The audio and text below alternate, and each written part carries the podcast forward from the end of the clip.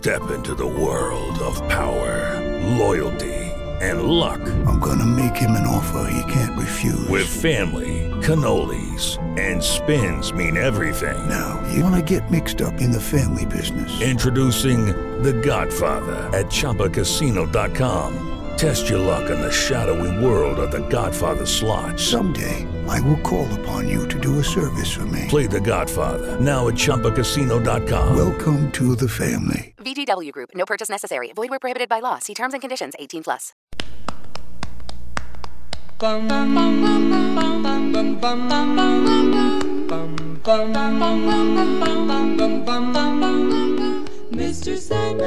Oi, eu sou a Letícia Arcoverde, editora do Nexo. E esse é o Como Começar, o nosso podcast de cultura. Funciona assim: a cada episódio, alguém da redação mergulha na obra de um artista ou movimento da literatura, música ou cinema, e depois indica o melhor caminho para conhecer a obra em questão. Dessa vez, o redator César Gaglione vai falar sobre o escritor britânico Neil Gaiman, nome importante da literatura fantástica que tem uma obra extensa que inclui livros e quadrinhos que já renderam adaptações de sucesso para o cinema e para a TV. Mr. Sandman, bring me a dream, make him the cutest that I've ever seen.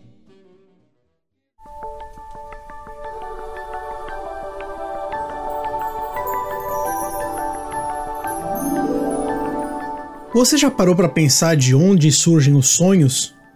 Ou o que mantém os deuses vivos? Ou até como falar com garotas em festas? Ou até mesmo se as vizinhas daquela casa do interior que você foi quando era criança eram bruxas ou não? Essas são algumas das perguntas que surgem na obra do escritor inglês Neil Gaiman. Gaiman nasceu em 1960 em Portchester, sul da Inglaterra, numa família de origem polonesa. O pai dele era Relações Públicas da polêmica Igreja da Cientologia, enquanto sua mãe era farmacêutica, e eles tinham uma vida confortável. Isso porque o avô dele, Harry, foi o fundador de uma rede de mercearias de médio porte, presente em várias cidades do sul da Inglaterra. Desde pequeno, Gaiman se apaixonou por histórias de fantasia. Duas delas, que foram lançadas nos anos 50, deixaram ele fascinado: O Senhor dos Anéis de J.R.R. Tolkien e As Crônicas de Nárnia, de C.S. Lewis. Tolkien e Lewis foram contemporâneos e, além disso, melhores amigos. As obras deles ficaram muito famosas na Inglaterra e posteriormente no resto do mundo, porque os dois conseguiram criar mundos inteiros com histórias épicas e criaturas fantásticas, e influenciaram muito o Gaiman. Nesse mar de influências, ele também lista Alice no País das Maravilhas, de Lewis Carroll, os quadrinhos do Batman e as esquetes de comédia do grupo Monty Python como referências fundamentais para a carreira dele. Always look on the bright side of life. Always look on the light side of life.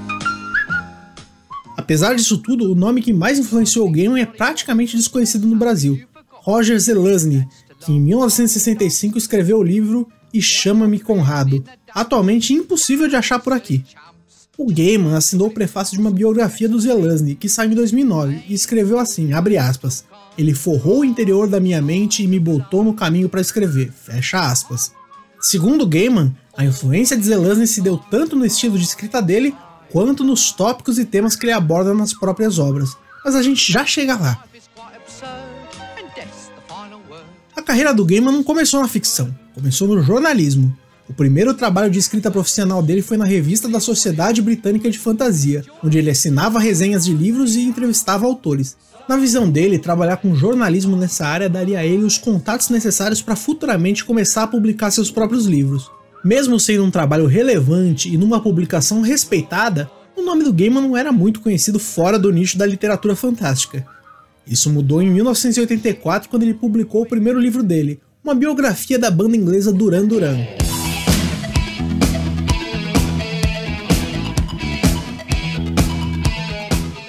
Livro sobre o Duran Duran foi um sucesso e esgotou em poucas semanas. Choveram oportunidades para o Gaiman, incluindo de redator titular na revista masculina Penthouse. Já um nome conhecido no mercado editorial britânico, ele decidiu se aventurar na ficção. Começou escrevendo tiras em quadrinhos para a revista 2000 AD, em 1986. De tirinhas, ele decidiu se arriscar ainda mais e escrever graphic novels, histórias mais longas, com começo, meio e fim.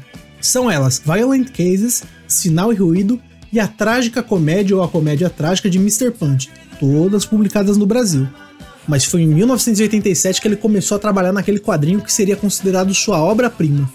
Antes de eu falar qual obra é essa, a gente precisa sair rapidinho da Inglaterra e dar um pulo nos Estados Unidos.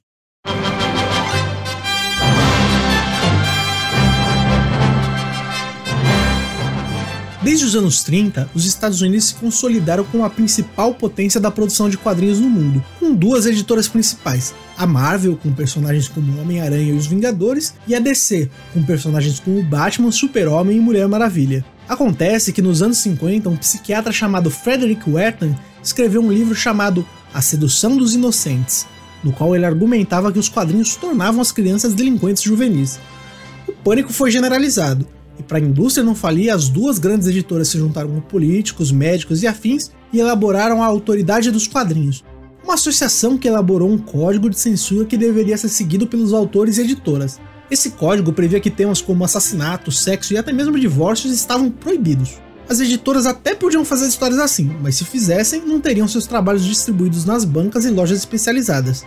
O resultado disso foi que na segunda metade dos anos 50 até os anos 80, os quadrinhos americanos foram, em português bem claro, bobos demais. Tudo era colorido, infantil e genérico. Com o passar dos anos, o público de quadrinhos foi envelhecendo e percebendo que sim, eles queriam histórias mais adultas com os personagens que amavam. Por isso, o código da autoridade dos quadrinhos começou a ser solenemente ignorado pelas editoras, inclusive as duas maiores.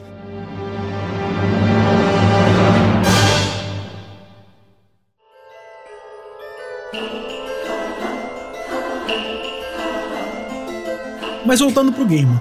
Em 1987, a DC chamou ele com uma proposta tentadora: reescrever um personagem antigo da editora, o Sandman. Nos anos 30, o Sandman era um justiceiro que colocava criminosos para dormir, impedindo roubos na cidade.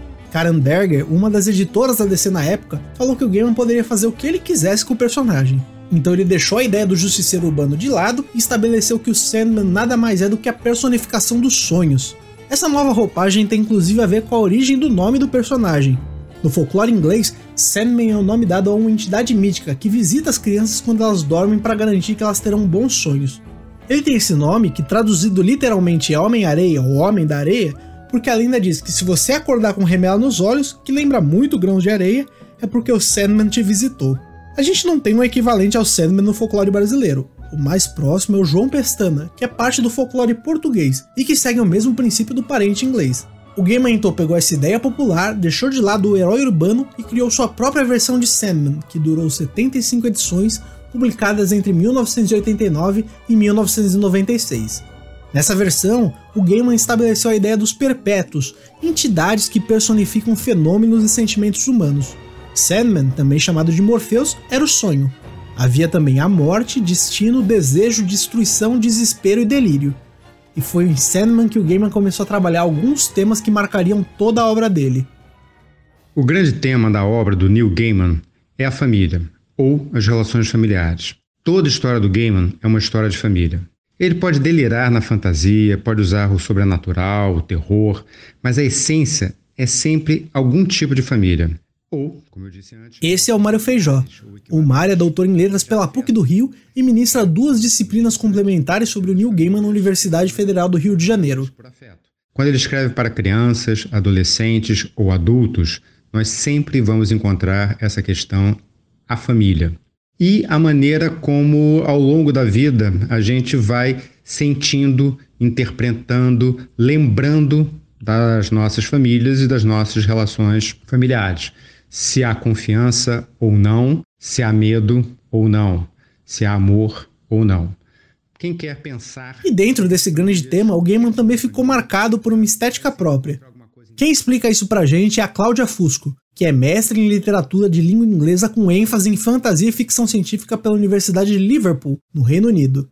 Eu acredito que o Neil Gaiman é um autor muito marcado dentro da sua obra, né? Quando a gente lê algo do Neil Gaiman, a gente reconhece instantaneamente. E existem várias razões para isso, mas pelo menos duas são muito marcadas. A primeira é a estética da narrativa. É o mistério, o encantamento, a surpresa, que se não está presente no universo que ele construiu, e em geral tá, né?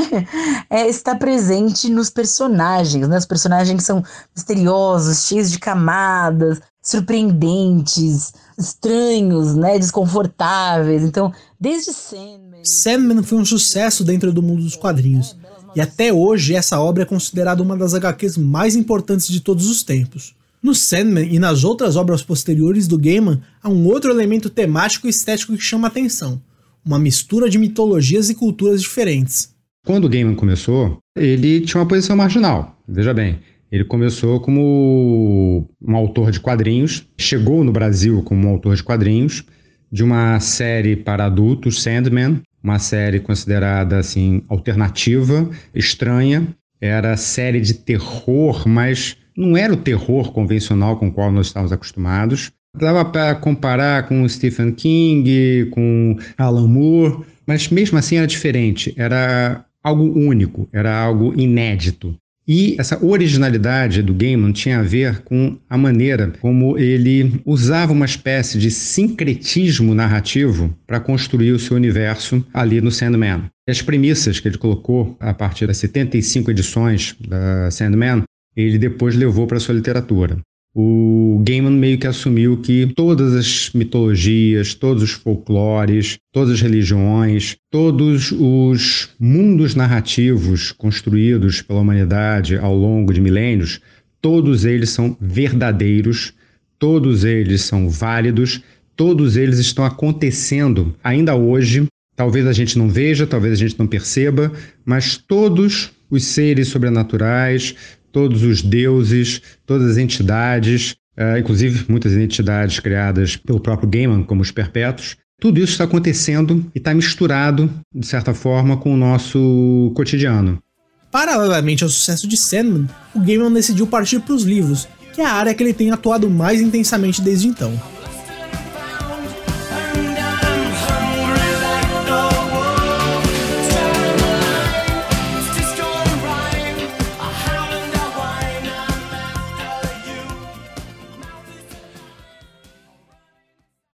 Lucky Land Casino asking people what's the weirdest place you've gotten lucky? Lucky? In line at the deli, I guess? Aha, in my dentist's office. More than once, actually. Do I have to say? Yes, you do. In the car before my kids' PTA meeting. Really? Yes. Excuse me, what's the weirdest place you've gotten lucky? I never win and tell. Well, there you have it. You can get lucky anywhere playing at LuckyLandSlots.com. Play for free right now. Are you feeling lucky? No purchase necessary. Void where prohibited by law. 18 plus. Terms and conditions apply. See website for details. Little silhouette of a man. Scaramouche, Scaramouche, will you do the fandango? Thunderbolt and lightning, very, very frightening me. O primeiro livro de ficção escrito pelo Gaiman foi Belas Maldições, de 1990. Esse livro foi escrito por ele em parceria com o Terry Pratchett, que é um outro autor importante na Inglaterra e que se destacou com livros de fantasia cômica. O Belas Maldições, que virou série pela Amazon em 2019, conta a história de Aziraphale, um anjo, e Crowley, um demônio. Nesse mundo, o filho de Satã está prestes a nascer e trazer consigo o fim dos tempos. Só que o Aziraphale e o Crowley estão vivendo uma vida show de bola na Inglaterra e não querem abrir mão disso pelo apocalipse. Eles então se juntam para tentar sabotar o fim dos tempos. Na sequência, ele emendou dois outros livros que seriam bem importantes na carreira dele. Stardust, de 1999, que conta a história de um jovem aventureiro que decide sair para encontrar uma estrela cadente e acaba se vendo diante de um reino de fadas. Esse livro virou filme em 2007. O outro livro é Deuses Americanos, de 2001, no qual Gaiman conta a história da guerra entre os velhos deuses, os seres das mitologias mundiais, como Odin, deus da mitologia nórdica, e Anansi, deus da mitologia de Gana, e os novos deuses, coisas que passaram a ser, de certa forma, veneradas ao redor do mundo, como a internet e a mídia. Esse livro virou série pela Amazon em 2017.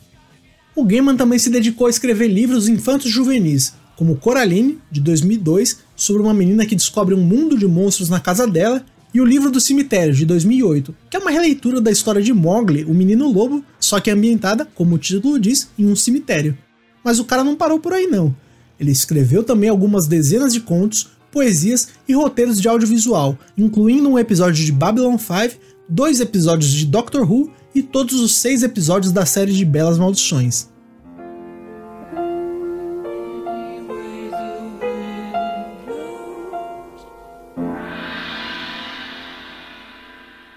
Agora que você entendeu quem é o Neil Gaiman, os temas da obra dele e as decisões estéticas, você está se perguntando como começar a ler Neil Gaiman? A Cláudia acha que depende daquilo que você espera dele.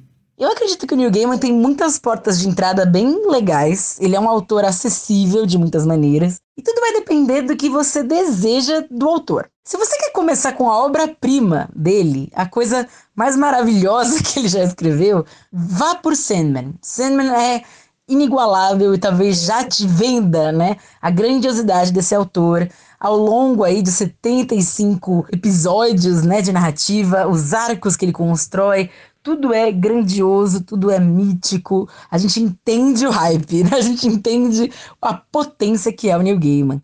Se você quiser começar um pouco mais humilde e escalando, mas começar por obras que são acessíveis, existem muitas delícias, né, que ele deixa. Eu acredito que o livro do cemitério é um livro muito bom para começar também, mais curto, mais direto, bem estranho, bem gostoso, ao mesmo tempo com um mistério a ser resolvido, revelado. Então ele é um bom livro para começar também. Já o Mário acha que o melhor é começar com Coraline. Eu sempre recomendo o livro Coraline para quem quer começar a conhecer a obra do Gaiman. Aliás, o filme, o desenho animado Coraline, pode até ser um prelúdio para quem quer entrar neste universo fabuloso. O desenho animado é uma adaptação sensacional, uma das melhores que eu já vi, mas por Coraline, você entra no universo do Gaiman, tanto desenho animado como o livro, você entra no universo do Gaiman e você começa a experimentar todos aqueles elementos que mais tarde você vai encontrar nas demais obras. Se você experimentar Coraline e gostar, eu recomendo que você siga em frente. Eu recomendo que, bom, claro, tem toda uma linha de livros para crianças. Obviamente, não são crianças, digamos assim, que queiram apenas brincar, são crianças que querem ler, sonhar, refletir. Haverá medo, porque os elementos que o Gaiman usa assustam. Ele sempre trabalha com medo e esperança. Tá? Geralmente, o padrão do Gaiman é te fazer sentir medo primeiro, não importa se você é criança, adolescente ou adulto, ele vai fazer você sentir medo, medo de perder alguma coisa que é muito valiosa para você, e depois ele vai te dar esperança. Mas ele também faz um adendo para falar de Sandman. E, digo sempre, a obra-prima do Gaiman sempre será Sandman. Está disponível, está em formato de graphic novel. Vale a pena comprar, ler, experimentar e são experiências muito gratificantes. Claro, hoje em dia a maioria está descobrindo Gaiman pelo streaming, mas eu garanto que a experiência de ler Gaiman é muito melhor, muito superior, muito mais reflexiva do que qualquer produção está disponível em qualquer streaming. Tanto a Cláudia quanto o Mário também recomendaram livros que eles gostam muito, mas que eles entendem que podem ser um pouco menos acessíveis para quem está começando. Uma última coisinha é que o meu livro favorito do Neil Gaiman é o Belas Maldições, que foi escrito por ele e pelo Terry Pratchett. Eu recomendo esse livro de olhos fechados em qualquer momento da sua vida, mas é bom ler com um senso de humor afiado, afinado, e entender que também é uma obra escrita por dois autores. Então, talvez ela não seja tão legal para começar a ler Neil Gaiman, porque talvez você se apaixone também pelo estilo do Terry Pratchett, mas conhecendo ele um pouquinho melhor já é perfeito, já é maravilhoso. Inclua, por favor, Belas Maldições na sua leitura. O Mário recomenda O Oceano no Fim do Caminho, de 2013. Eu tenho uma predileção, pessoal, que é O Oceano no Fim do Caminho. Eu reconheço que a maioria das pessoas, de repente, não tem o mesmo apego que eu tenho a esse livro, que é um livro sobre memória, família e memória. Uh, é um livro para adultos, que já tem mais de 30 anos. Mas, se você me perguntar qual é o meu favorito, é O Oceano no Fim do Caminho. Como você viu, são muitos caminhos possíveis para começar a conhecer a obra do Neil Gaiman. Basta achar uma que te agrade e mergulhar no universo desse autor.